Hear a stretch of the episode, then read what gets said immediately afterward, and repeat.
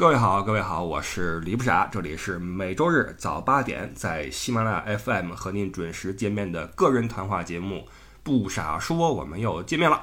今天的开头我们没有废话，直奔主题来聊旅游啊。前一阵儿不是去了趟阆中嘛，感觉非常不错啊。今天来给各位聊聊这个地方的旅游经历。呃，阆中古城啊，古城古城，中国有四大古城，不知道各位有没有印象啊？黄山、徽州古城啊，四川阆中古城，山西平遥古城，云南丽江古城。呃，说来遗憾啊，这四个古城我个人只去过两个，一个阆中，一个平遥，其中平遥是二刷，另外两个呢是一直没有机会去啊。不过说实话，丽江不知道为什么啊，对我来说没有什么吸引力，可能因为它炒的有点过了啊。呃，说阆中，呃，阆中除了这个四大古城之一呢，还有很多其他的头衔啊，所谓 title，呃，你比如说中国风水之乡啊，啊，科举之乡啊，春节文化发源地啊，五 A 景区千年古县呀，等等，呃，名声非常多。呃，我们来慢慢的来聊一聊。我们说新中国啊，新中国是两弹一星，阆中呢是两山一江，江是嘉陵江，而这个山呢。东边是巴山山脉，西边是剑门山脉，这两山一江厉害了，给阆中增加了很多种这种城市属性。首先一个啊，这个地理啊，这个地理属性，因为这个地理位置的原因，这阆中在历史上一直是一个军事重镇，呃，地处巴山跟剑门山中间，是蜀北的一道门户啊，也是交通枢纽、军事重镇。东汉末年啊，张飞啊，张大哥在这儿任太守七年。明末清初，张献忠入川，在这儿打过。完了，吴三桂也从这儿入了川。到了近代啊，红四方面军在阆中也这个啊战斗了一年零十个月。所以这个特殊的地理位置呀，使得阆中一直是一个入川的门户。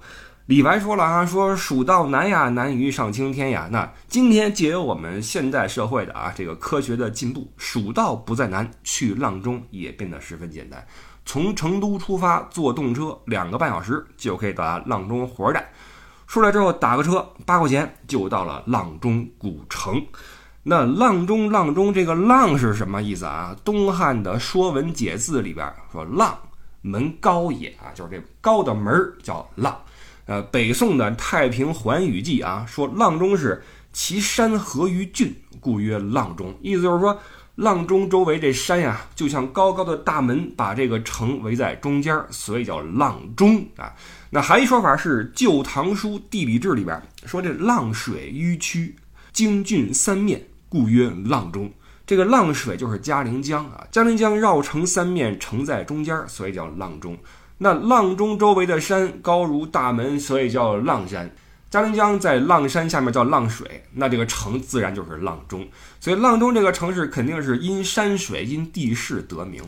这个名字自打从公元前三幺四年叫出来之后，除了中间到了隋初啊，当时隋文帝他爸叫杨忠，呃，为了避讳啊，就把阆中改名叫阆内啊，那里边那个内，阆内叫了三十五年啊。除了这三十五年之外，其余的时候这个名字就没有变过。所以说，直到今天。阆中依旧是那个被高山围绕、被河水环抱的古城，呃，这也是它有这个很多光彩的原因之一。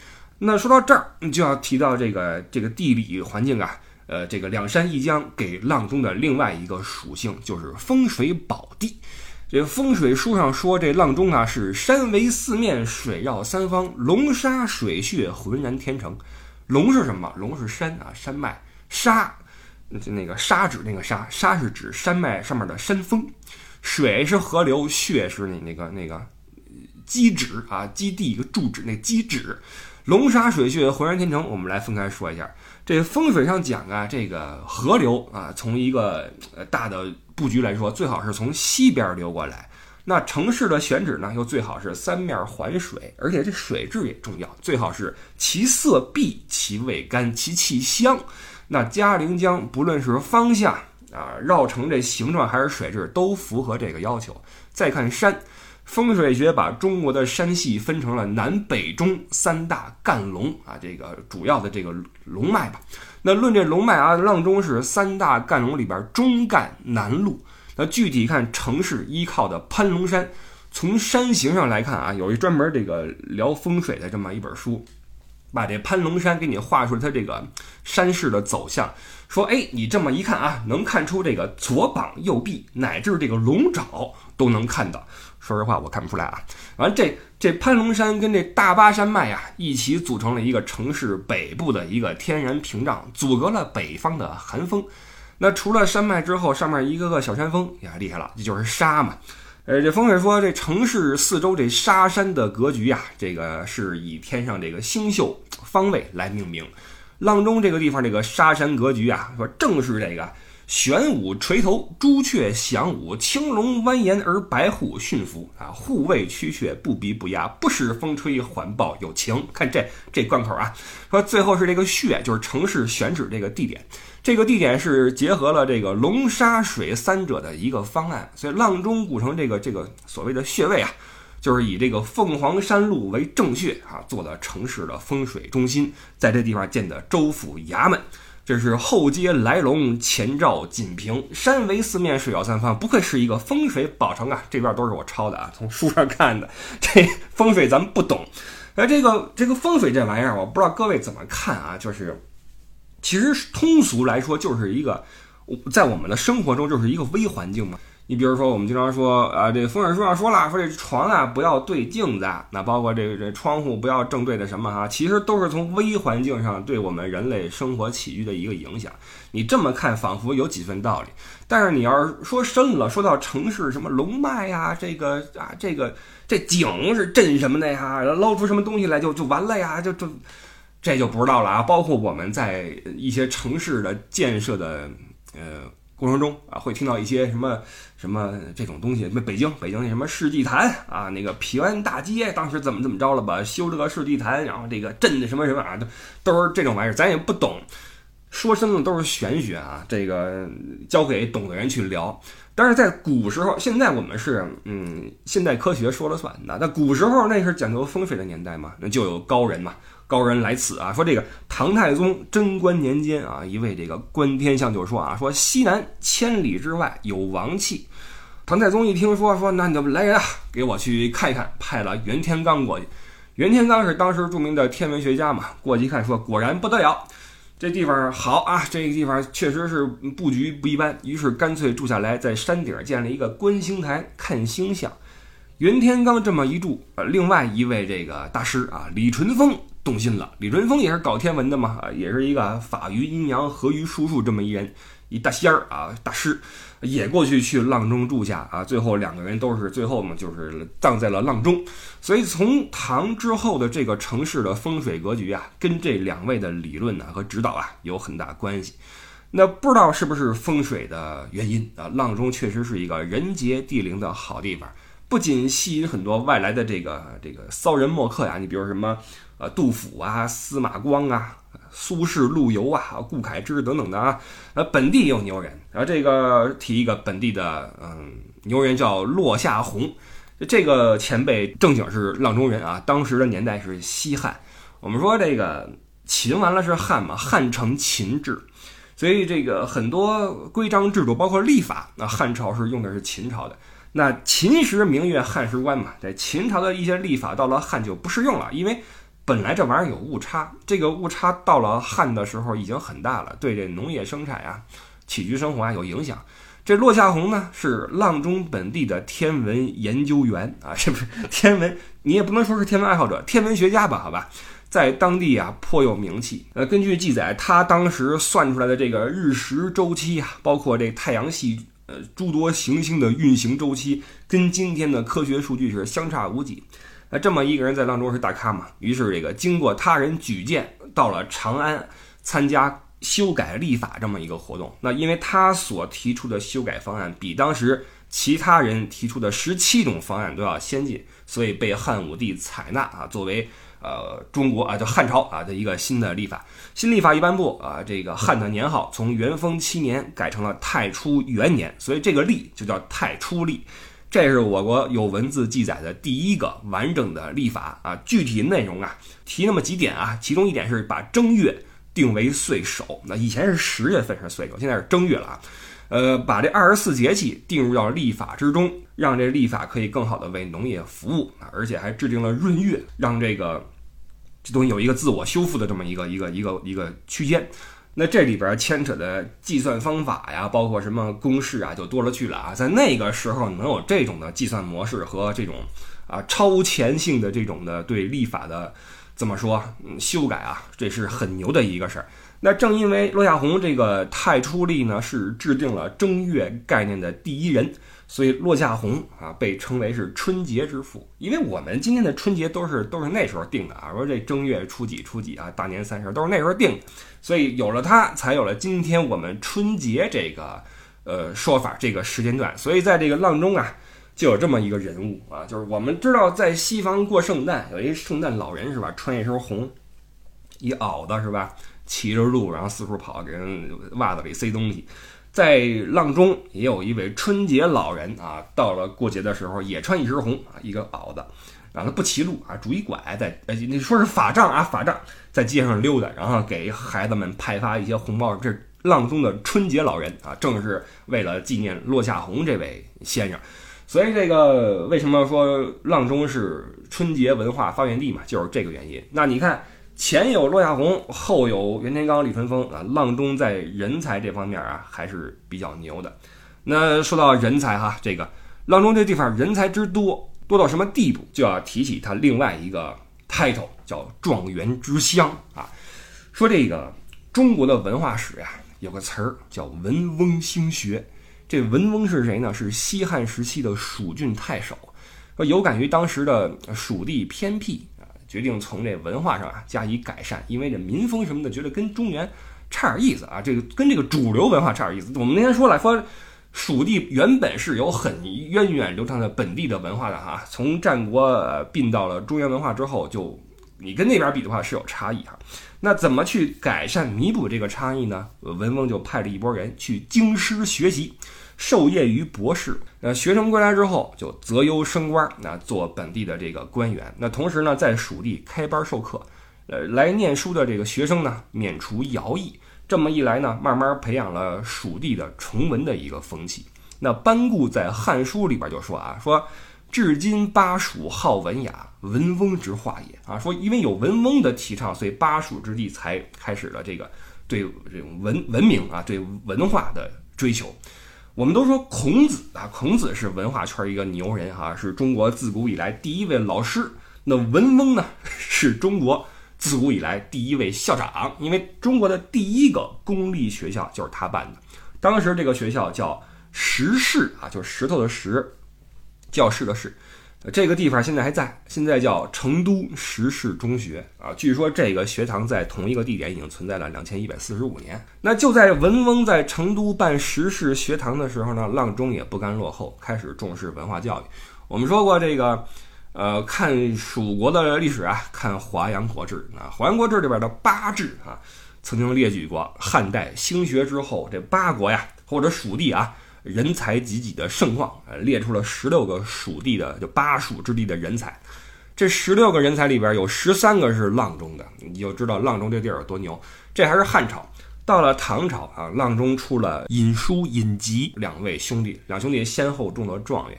到了宋代，秦国公陈胜华有三个儿子啊，分别叫陈尧叟、陈尧佐、陈尧咨，三个兄弟在江陵江南岸的这个南岩石洞里边啊，苦读数载。最后去考学，出了两个状元，一个进士啊，三个儿子，两个状元，一个进士，分别官至宋朝的宰辅、宰相和节度使。父子四人同朝啊，一时传为佳话。据统计，从隋唐到清末，就是有科举这一千多年里边，四川省出过十九个状元，阆中独占四名啊，为全省之冠，而且一出就是一对啊，都是兄弟状元。除了状元郎，那阆中另出品进士一百一十二人，举人四百零四人，各类共生三百一十七人。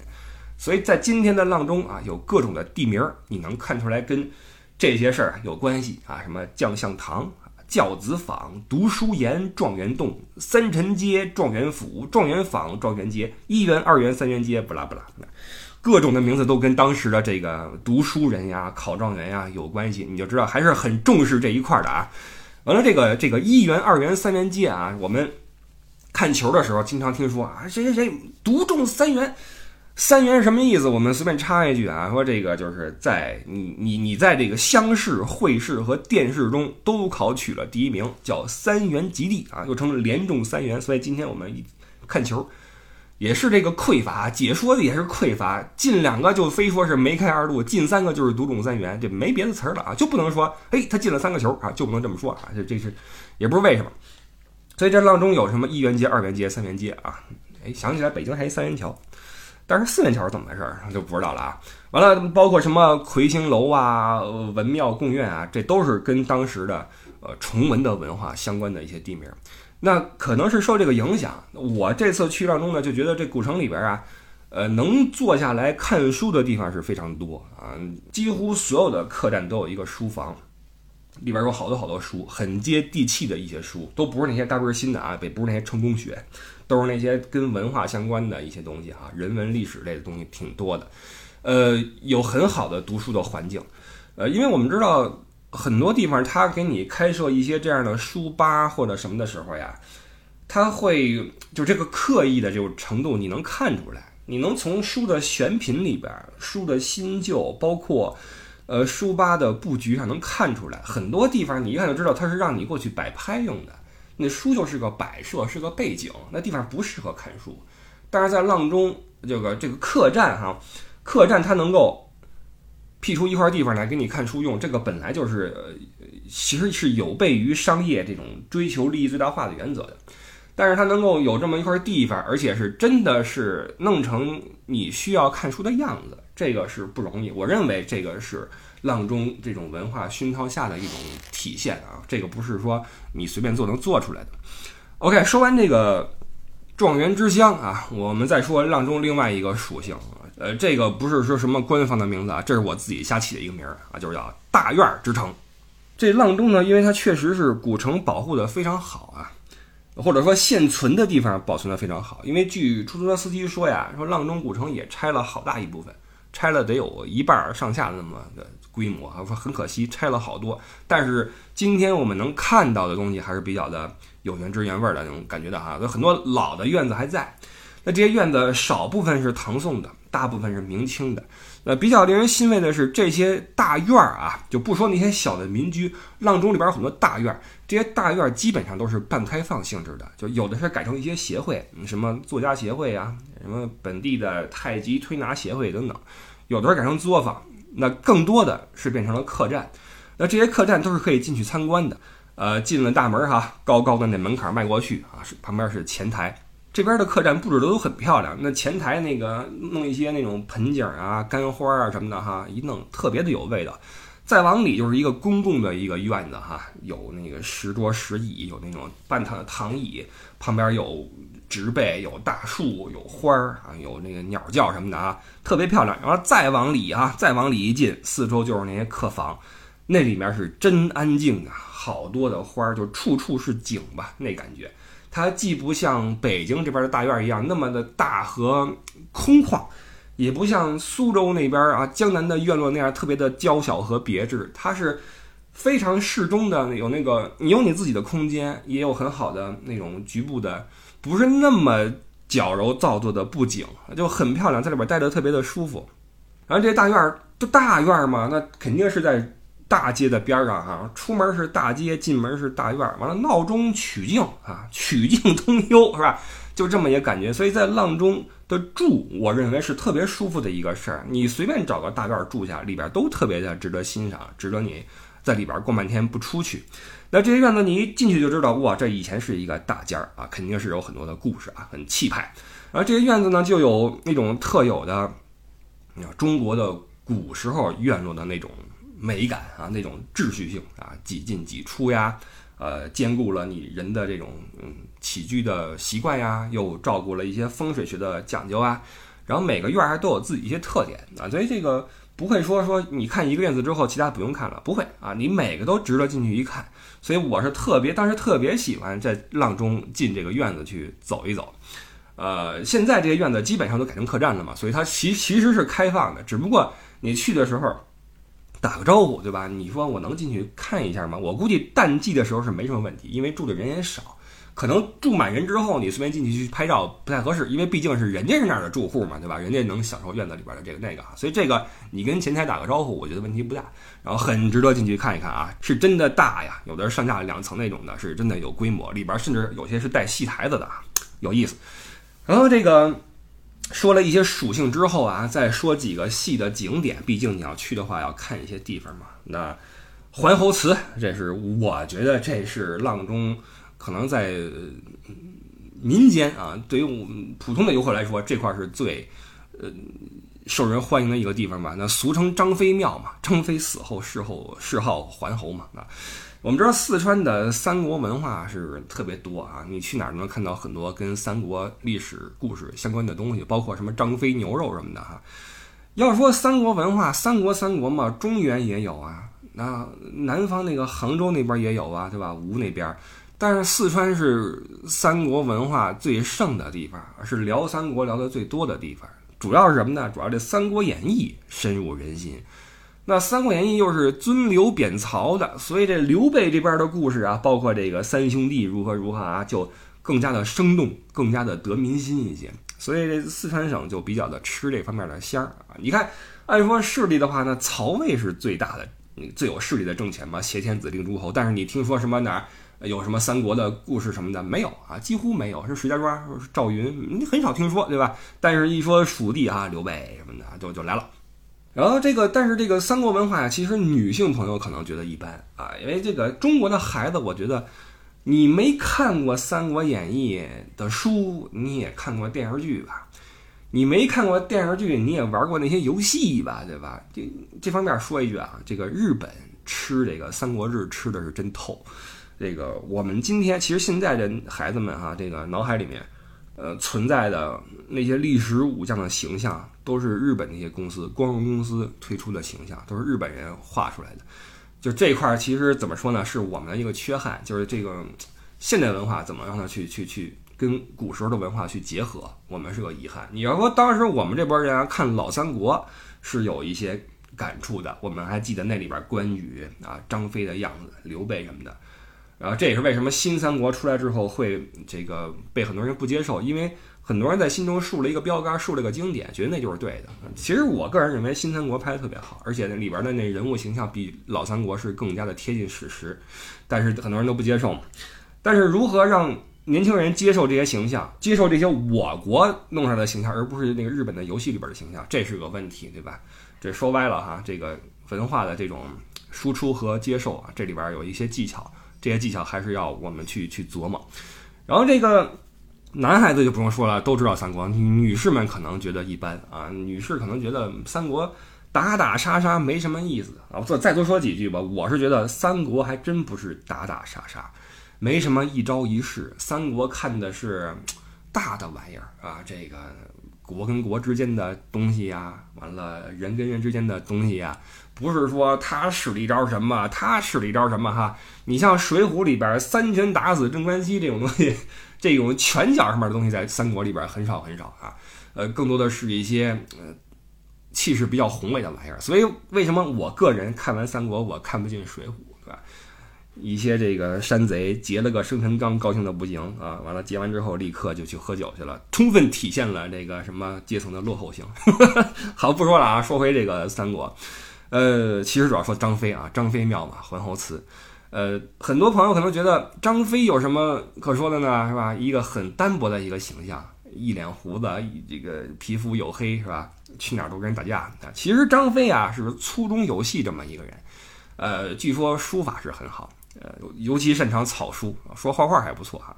啊，包括在这个阆中啊，我们说这个八国啊，这个巴西呀。这八国的西部啊，巴西啊，就是张飞任巴西太守的时候，政绩也还不错。那这个生平事迹就不说了啊，什么边都游啊，誓言言呐，当阳桥上一声吼啊，这我们都很都很熟悉啊。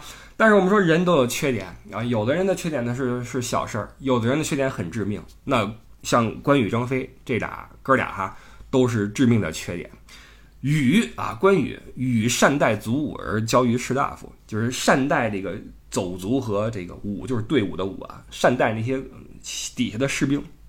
但是交于士大夫，就是你你是士大夫是吧？我不嘚你是吧？我我我是什么人是吧？一捋胡子，我是什么人？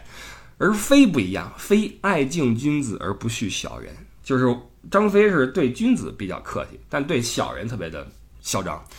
所以这张飞就崴在这块了嘛，是在阆中准备出兵伐吴的时候啊，因为酒后鞭打士卒，结果晚上被部下所杀啊。反将张达提头去了东吴，所以张飞最后是落一个身首异处。那张飞的遗遗体啊，就葬在了阆中，葬在了今天这个桓侯祠里面。这桓侯就是死后的追了一个谥号。那这个桓侯祠最早就是东汉末年建的了。那说后来屡经战火啊，但是呢。土与几更而墓田如故，这个墓一直保存完好，所以现在我们能看到的这个桓侯祠，基本是明清重新修葺之后的样貌啊。那可惜的是什么呢？还是有一些这个缺憾，就有些东西没了。原本啊说有俩铁狮子，那在门口是那明朝的物件了。日军侵华轰炸啊，损坏了一点儿啊，然后结果到了那十年内内内内乱啊，自己给毁了。这现在弄了个石狮子作为替代品。那在桓侯祠呢，能看到张飞一些生平。那喜欢三国的朋友就，嗯，自然你会很明白啊。那你不喜欢的，你不知道的，去了之后你会觉得可能也索然无味，因为我们之前说过啊，中国的这个这个雕塑的技艺啊不是很好。那你用这种比较粗糙的而简明、言简意赅的雕塑去重现当时的一些情节，比如说呃义士炎炎什么的哈，你就会觉得这个雕的很那什么，很很很粗糙，包括。张飞那个祠堂门口啊，跪俩小人嘛，一个范江，一个张达，就绑在后面，手绑在后面，然后一脸的那种痛苦的样子哈，就是被后人唾骂那个那个意思吧。雕的也是，就甚至都到了卡通的那个级别了哈，就让人觉得，哎呀，反而还不如没有这个好。但是不管怎么说吧，这块还是值得一去啊，里边你看看，呃，感觉吧，看看感觉。然后这个这个张飞墓呀，因为它是一个大的一个像都不是土包的，像一个土山吧，让我想起什么呢？想起那次去南京啊，在明孝陵里边看到的吴王墓，也是一个硕大的这么一个土山啊。当时我就挺有感慨的吧，因为可能是三国东西看多了吧，看到这么多这个在心中很熟悉的人物的墓冢啊，心中还是颇有几分感慨啊，就想起了那个歌词《老三国》里边片尾曲，朋友们你们记得吗？暗淡了刀光剑影，远去了鼓角争鸣，眼前飞扬着一个个鲜活的面容，淹没了皇城古道，荒芜了烽火边城。岁月啊，你带不走那一串串熟悉的姓名啊！这词儿写的真好啊，特别让人心生感慨。就是你你你在那个土包，在那墓冢旁边静坐啊，看着那些参天的大树啊，绿草如茵，这个感慨这个时间呀，这个几千年过去啊。这青山依旧在，几度夕阳红啊，就是就是这种感觉啊，这个很很有意思，还是值得去一趟。那桓侯祠肯定是阆中一个最主要的景点了。那除此之外，贡院啊，贡院也值得一去。那状元之城嘛，呃，所谓贡院嘛，就是科举时期这个考场。呃，我看材料说，这个目前全国的这个贡院啊，仅存两处。说一个是南京夫子庙的江南贡院，另外一个是阆中的川北道贡院，就是阆中贡院。我也不知道这是不是真的，因为确实我印象中在别处没见过贡院。但是全国就剩这两个了吗？我不知道啊。然后有幸的是这两个都去过啊。那夫子庙那个几乎已经忘了什么样了，都是十几年前去的了。那阆中这个呢，比江南贡院要小，印象中啊，但是还是还是颇有规模。呃，其实这最早是个考棚啊，就是考考试的棚子啊，明朝就有了。然后清朝的时候呢，阆中四川是临时设省会在阆中啊，四川省省会啊，然后在这儿举行了四川省的这个乡试，所以这个考棚就改成贡院。现在这里边的布置还是挺丰满的，呃，给你讲了这个科举制度，就你沿着这贡院的这个屋子走吧，每个屋子都有一些介绍啊。讲讲科举制度呀，讲一讲阆中四状元的故事啊，包括展出一些当时考试的一些实物啊，什么作弊的小条啊什么的啊，从里边的布局你能看出来啊，哪个房间是干嘛用的啊？这是监考用的呀，还是说考生食宿的地方啊？还是挺有意思的啊。这个这个这个这个贡院建国后一度改为了阆中招待所，后来又恢复了贡院的面貌。那跟这个贡院不远的呢是川北道署，就是衙门。呃，也可以进去看一下。然后还有一个地方啊，可以打个卡，就是我还觉得还不错，叫中天楼，是古城里边两条主街交汇的地方啊，一个叫西街，一叫北街，两个路的交汇处那个角儿叫就是有一个楼叫中天楼，这楼厉害了，唐朝初建啊，说这个楼啊。古人通过测量啊，正是阆中古城周边各个山脉的最高点，连接起来之后，在地面啊那个焦点在地面的投影就是这个地方，所以这块啊叫城穴所在啊，是风水最好的地方，所以立了个中天楼。这个楼呢，你看着不是很高，但是爬上去还是挺费劲的，因为楼梯又陡又窄啊，而且只能一个人通过。所以这个，如果说您心宽体盘啊，这个就就别上去了。确实是上容易，你几乎是爬上去的，下就难了啊。那脚还得侧着，侧着往下挪。这到了旺季，我都难以想象怎么上下啊。嗯，人少的时候，你可以上去去拍个照片。为什么呢？从那中间楼往下看，正好能看到那个古城的那个房子嘛，保存的很好啊。古城那个房子院落和民居啊，那个顶儿特别的漂亮，那种灰瓦哈，那种灰墙灰瓦，那么错落有致的摆在一起，特别像什么呢？特别像姜文的电影《邪不压正》里边李天然飞檐走壁时候的那种京城的那个那个那个屋顶儿，特别特别像。然后一照还挺有感觉的，所以那块是值得上去照个相啊。我照完之后觉得很很很不错那个地方。完了，景点里边还有一些地方啊，什么嗯，水晶博物馆、风水博物馆、阆中博物馆等等啊，这个我都去了。阆中博物馆，嗯，不是太大啊，讲了一下为什么叫风水之城，说这个以前最早的时候人类在这活动什么时候，然后后来呃建制是什么时候，后来改制什么时候，做省会什么时候。建国后如何如何是这么一个线儿串下来啊，不是很大啊，其实还 OK。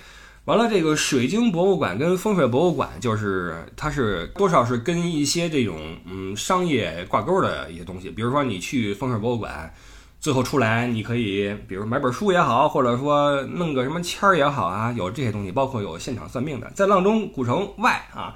有好多那种小店儿，都是那个那什么起名儿的、算八字的什么的啊。这个风水文化还是比较的那什么。水晶博物馆也是，水晶博物馆展出了好多，确实是那个珍品啊，自然界的珍品。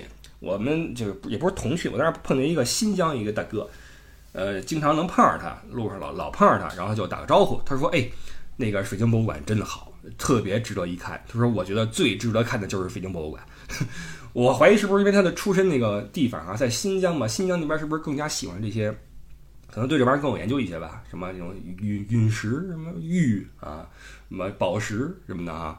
然后我去看了一下，确实是可以啊，很多那种巨大的那种地质学的奇迹，特别漂亮啊，水晶什么的啊特别漂亮。然后出来的时候就让我想起什么呢？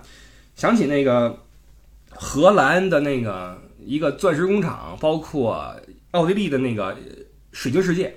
就是你前面是看一些展品，看制造的过程，那最后出来的时候呢，是有一个一个商场小商店，买一些，比如说钻石也好啊，水晶也好，包括这个水晶博物馆，最后是一些宝石也好啊，玉啊、镯子什么的啊，你可以去去买，这当然是 OK 的啊，不是说 diss 啊，这是很正常的一个商业行为嘛啊，景区的商业行为，我觉得其实还挺挺值得一看的啊，这是这些小的博物馆之类的。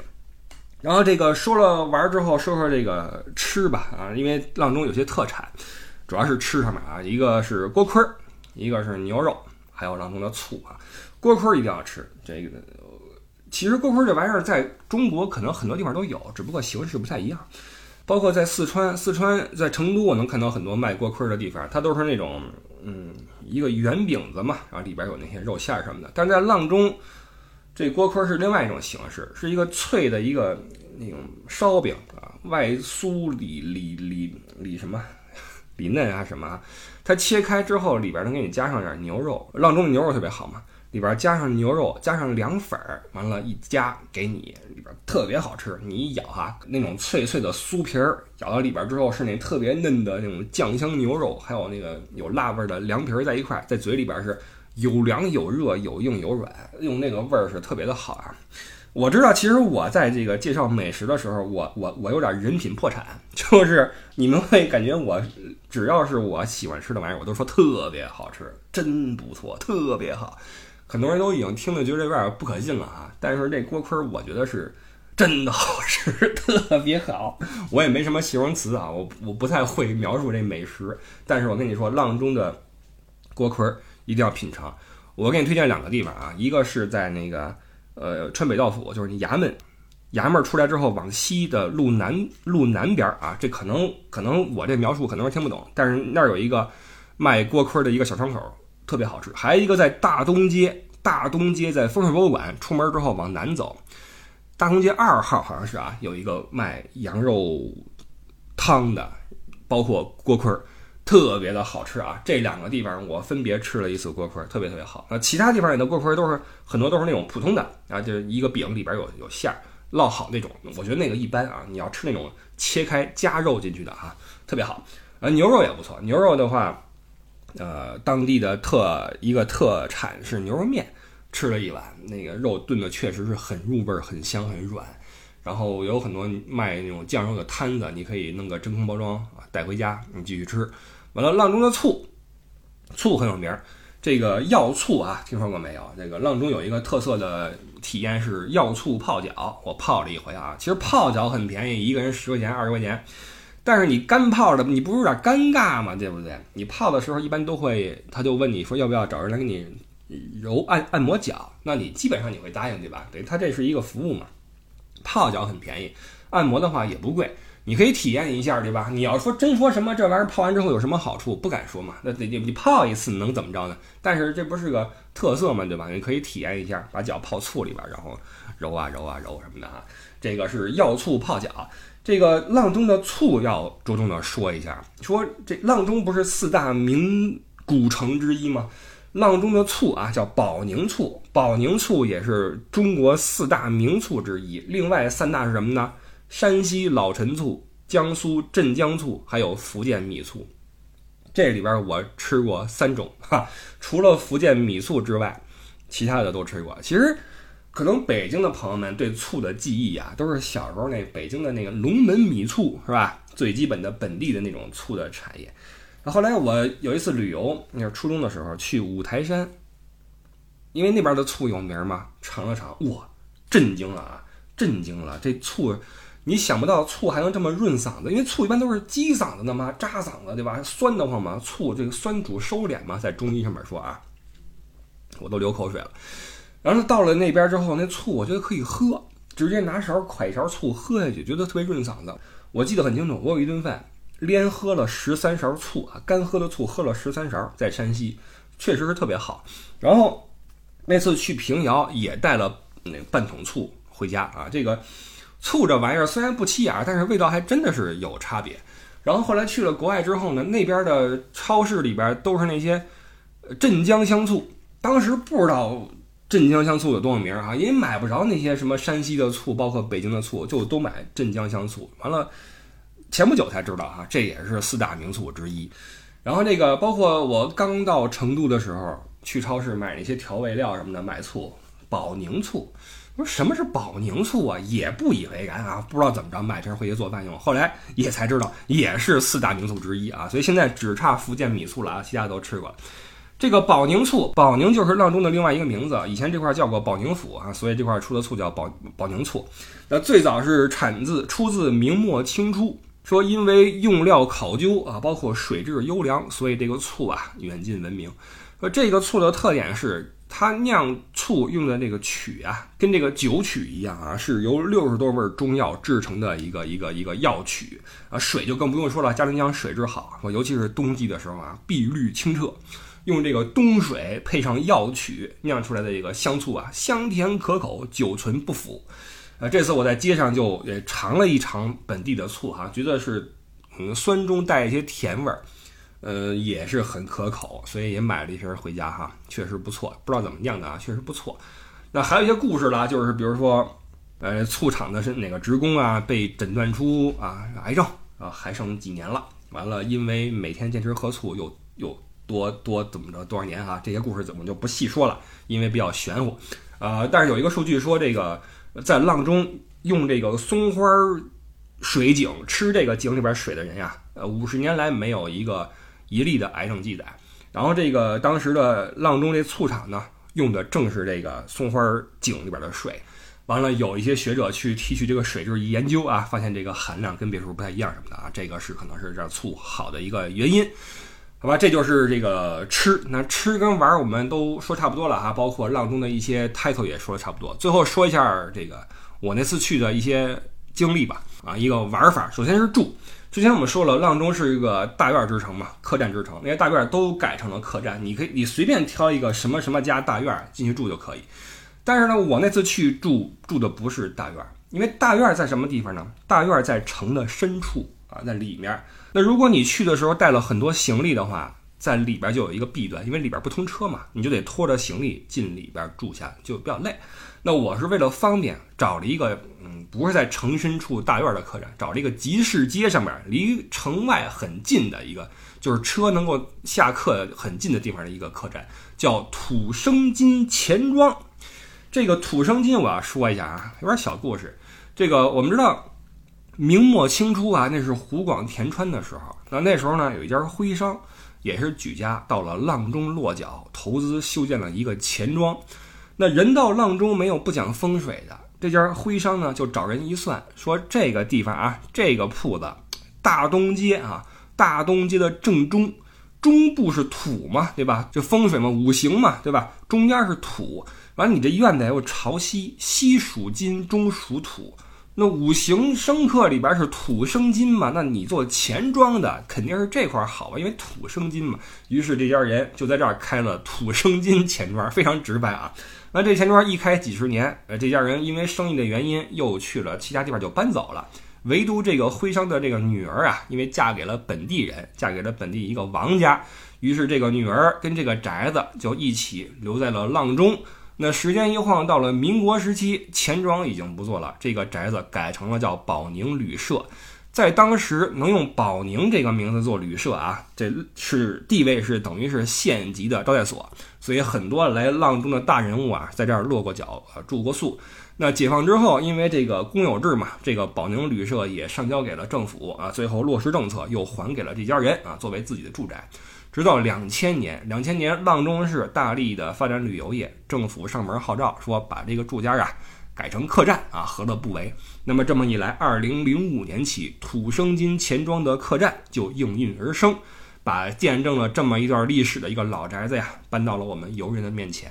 那这个来龙去脉呢，是我在住店的时候啊，是给了我一个小册子，叫《土生金钱庄秘籍》，里边记载的一个一个小故事。我是觉得好玩，就就留下来了。然后这个居住体验呢，我给群里面发了很多视频了啊，大家应该都看见了。一个很亲民的一个小院子，跟大院的客栈还不一样，没那么大的气派啊，也没那么让人感到拘束，因为它小院子嘛。以前就是钱庄，就就更加的实用，然后地儿也不大，但是呢，别有一番自己的风味。呃，因为它是这个徽商的住所嘛，和和钱庄嘛，所以它是典型的徽派风格的一个建筑。它跟阆中的大部分其他建筑都不太一样啊，别有自己的一个一个风味和独特的所谓的观赏价值吧。然后在软件方面，这个店的服务是真的好，就是你住店归住店啊，因为它有院子嘛，每次你往院子里一坐啊，那个包括书房里一坐，你晒太阳也好看书也好，立刻有这个。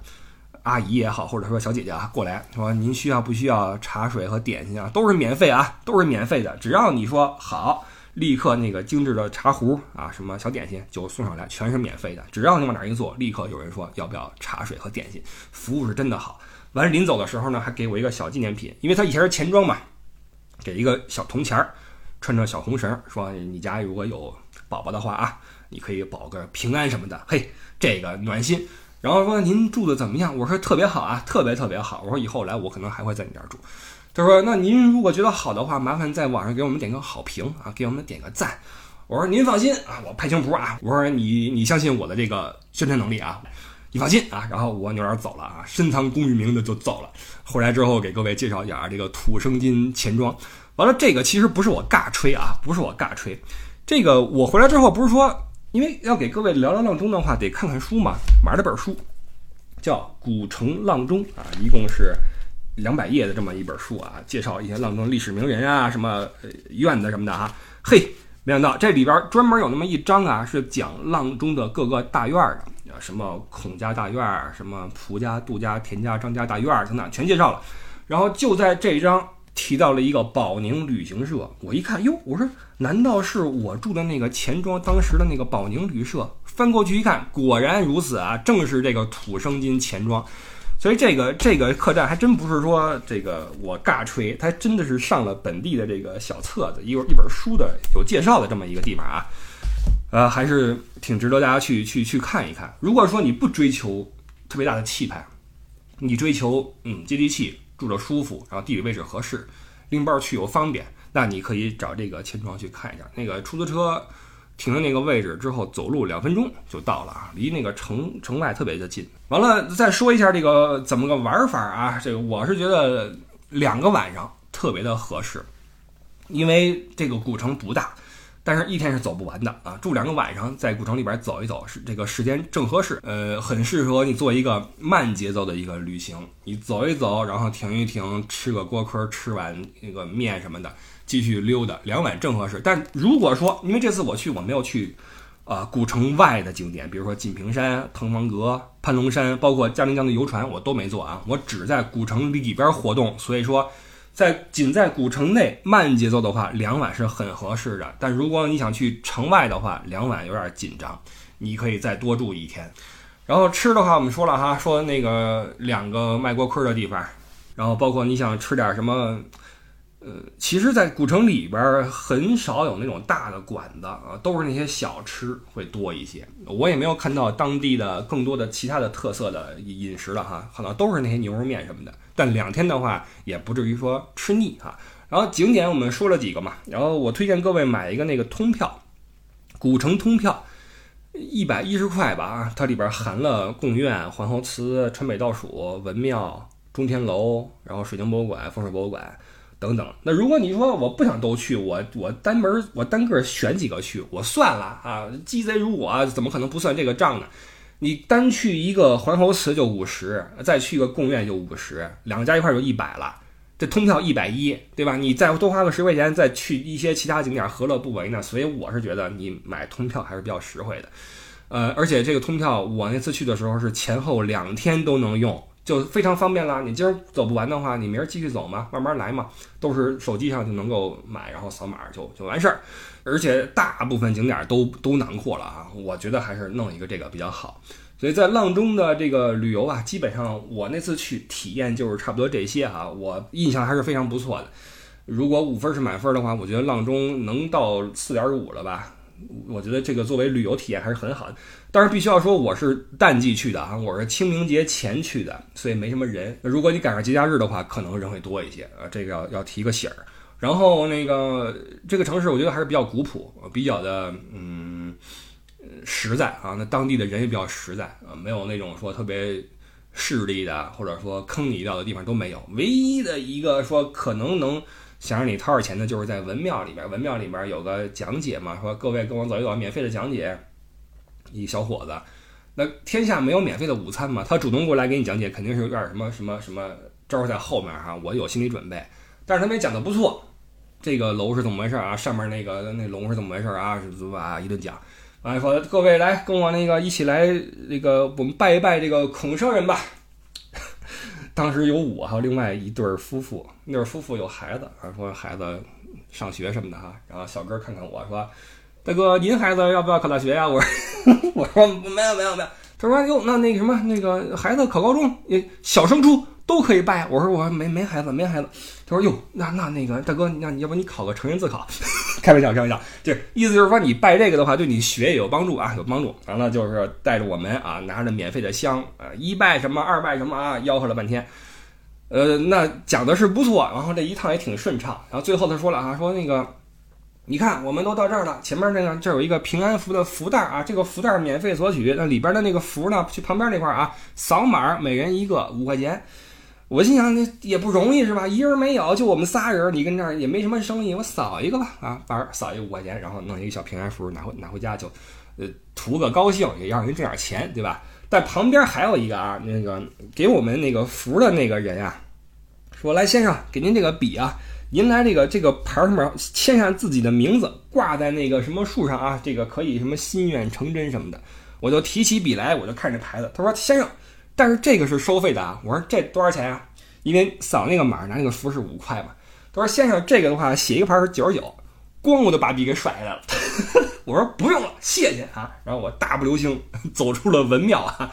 这这是这是整个阆中城里边唯一一个说可能能够。让你花点钱的地方了，其他地方只要你买了通票，都能一玩玩到底。所以我觉得这地方还是很很实在、很仗义的哈，没有什么不好的旅游体验，一点都没有。然后包括去也挺方便啊，从成都一会儿就过去了，一会儿就回来了，玩个两晚上。如果说你加上个室外的景点，三个晚上不错啊，体验一下风水古城、春节之乡、状元之城、大院之城啊，体验一下这些小吃、民风、泡泡脚，然后。看看景儿，我觉得是很好的一个体验，好吧？这个是阆中的旅游的东西啊，就说这么多。然后最后的一点时间，听到这一块的肯定都是我们老听友了，所以在最后我说几句给你们说的话，就是在上期节目我在深圳那期节目里面呢，这个有一些感慨，其实事后我有点后悔，呃，因为引起了很多人的这种怎么说呢？这个触动了各位的心弦啊。如果说的肉麻一点的话，因为我妈跟我说，我妈跟我说那期节目我。